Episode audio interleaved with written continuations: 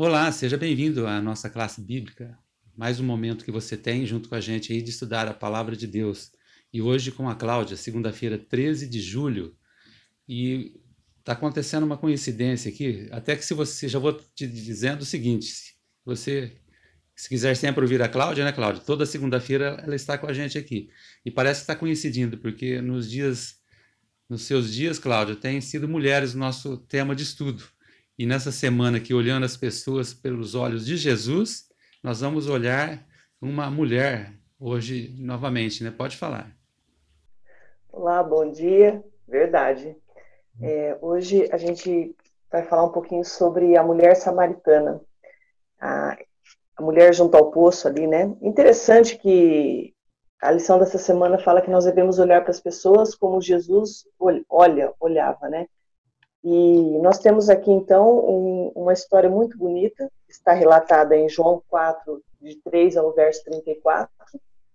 E, a, e Jesus, então, ele, só para a gente entender um pouquinho, os samaritanos, eles eram uma, uma mistura do, dos, dos, restantes dos judeus que haviam ficado, né, é, em, em, Jerusalém, né, por volta do ano 722, né, consequência do exílio, e eles haviam se misturado com os assírios. Então, eles é, misturavam cultos pagãos e cultos religiosos. Então, assim, eles tinham uma mistura ali, adoravam no Monte Gerizim. E os judeus, então, não tinham relacionamento com os samaritanos. Tanto que para você chegar a Jerusalém, existia uma rota mais curta, que você tinha que passar por Samaria. O judeu, ele dava a volta e não passava por aquela rota. E naquele dia, Jesus precisava ir né, para um destino, e ele não virou, não, não, não contornou, ele foi por aquele caminho. Eu fico imaginando o seguinte: Jesus sempre tinha algo a fazer, nunca era uma coincidência o que ele fazia. E ele então vai por aquela rota e ele se senta cansado e pede para os discípulos ir buscar comida. Eu estou resumindo rapidamente aqui. E quando ele está junto ao poço ali, uma mulher chega no sol do meio-dia para tirar água. Tirar água meio-dia, né? Complicado, né? Ela foi sozinha. E naquele tempo, principalmente para as pessoas que vivem no Oriente Médio, existe uma, uma regra que é a seguinte: quando alguém pedir água, você recusar um copo de água, um, cântaro de água para quem fosse, até para o seu inimigo, era uma, era uma, você estava indo contra Deus, porque a água é algo, um, algo muito assim escasso naquela região, então é algo muito divino, uma dádiva do céu. E quando ele pede água para ela ali, eles começam a conversar e a gente vai ver daqui a pouco um pouquinho mais sobre isso, a reação daquela mulher. Mas o que me destaca, eu gosto de destaque da lição dessa semana, é que ela vai naquele horário, porque ela está sozinha, e ela não se relacionava com as outras mulheres, porque a vida dela não era uma vida muito condizente com as mulheres da época. Mas o que eu gosto aqui é o seguinte: Jesus, ele sempre vai ao encontro das pessoas que ele quer salvar. A mulher era vista de uma forma, mas Jesus vê ela com outros olhos. E a gente vai entender um pouquinho mais aqui. É legal, né? É um novo ponto de vista, né? Cada dia a gente está vendo um ponto de vista diferente, já que a gente está olhando pelo olhar de Jesus, então a gente está tendo vários ângulos, né? Dessas visões. E hoje, olhando pelo ângulo de uma mulher rejeitada em termos culturais ali na sociedade judaica, né? E como Jesus havia. Como que vamos aqui a nossa segunda questão do nosso guia de estudo?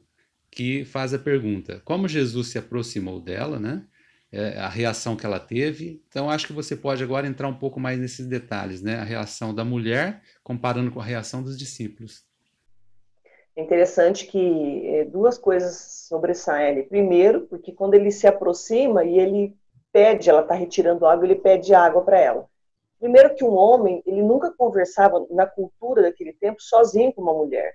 Né? É, o irmão, às vezes, não, não saía sozinho na rua, conversava dentro de casa. Então, o homem estranho conversando com uma mulher, e aí ela olha para eles assim: como tu, sendo judeu, ela já identificou ele como sendo judeu, está conversando comigo, uma samaritana. Primeiro, eu sou uma mulher, um homem não se dirigiria a mim sozinho aqui. Segundo, eu sou samaritano e você judeu.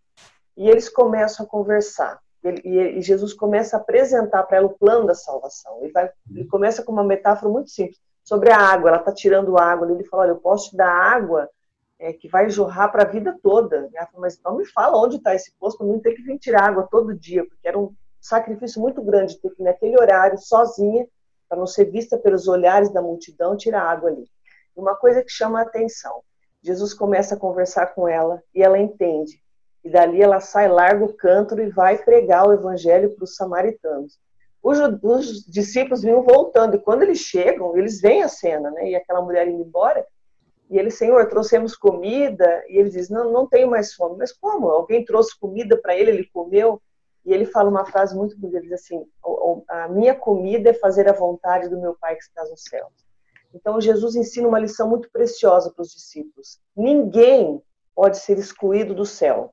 Até tem um comentário aqui na, na página 34 da lição, no rodapé, diz assim: a eterna lição de Jesus desejava ensinar aos seus discípulos, e a cada um de nós é simplesmente esta: aqueles que têm o Espírito de Cristo verão todos os homens pelos olhos da compaixão divina. Então, nós precisamos olhar para as pessoas como Cristo tem olhado para elas. Não é um exercício muito fácil, mas ele é necessário para que a gente consiga pregar o Evangelho não para as pessoas que nós achamos que têm potencial, mas para todas aquelas pessoas que Jesus sabe que ele pode transformar. Nós olhamos para olhamos nós e vemos quem nós somos. Jesus, Jesus olha para nós e vê quem nós podemos nos tornar. É essa a essência do Evangelho da Graça de Cristo. Muito bom. E uma coisa que eu estava pensando aqui é que todas as pessoas, a gente vai observando, todas as pessoas que de alguma forma receberam nessa conexão com Cristo e foram transformadas, elas agiram na sequência, né? Que é onde o a, nosso guia de estudo está querendo nos levar, que é a ação de fazer alguma coisa em, em prol do próximo. E essa mulher realmente, a hora que ela sentiu ali o toque de Cristo, ela já saiu para falar né, de, daquilo que ela tinha recebido, né? Na verdade, a sede que ela tinha de alma havia sido saciada, né? A gente não vai entrar em todos os detalhes, os nossos ouvintes, nossos amigos podem estar lendo depois aí o capítulo, mas ela é perdoada, ela tem uma, uma, uma, uma sequência ali que Jesus fala um pouco da vida dela, ele, ele toca num assunto muito pertinente, particular dela, e é a transformação. Então, o cântaro para ela foi deixado ali porque ela estava já jorrando essa água da vida, né? E ela queria levar para outros, né? Tá aí, você aproveitou um pouco desse assunto, já fez sua reflexão do dia, e agora vamos à nossa indicação. Você, qual a sua indicação para hoje, Cláudia? A minha indicação é do arqueólogo, né, é, estudioso Rodrigo Silva, Escavando a Verdade.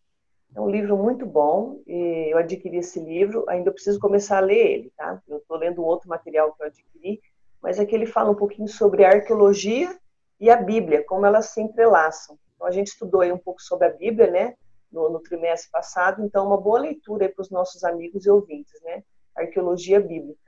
Então, escavando a verdade, a arqueologia e as incríveis histórias da Bíblia. Então, a arqueologia aqui desvendando e ratificando que realmente a Bíblia é uma grande verdade.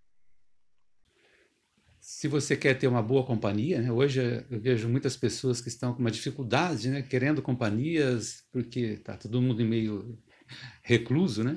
Tá aí, uma boa companhia é um bom livro, né? Um bom livro é uma boa companhia. E é, essa indicação da Cláudia ajuda a gente a se aprofundar na Bíblia, que é o nosso objeto de estudo aqui. Que Deus te abençoe aí nesse dia, nesse estudo, e esperamos você aí amanhã para é, seguirmos aí é, essa, essa visão né, de olhar as pessoas pelos olhos de Cristo. Até lá.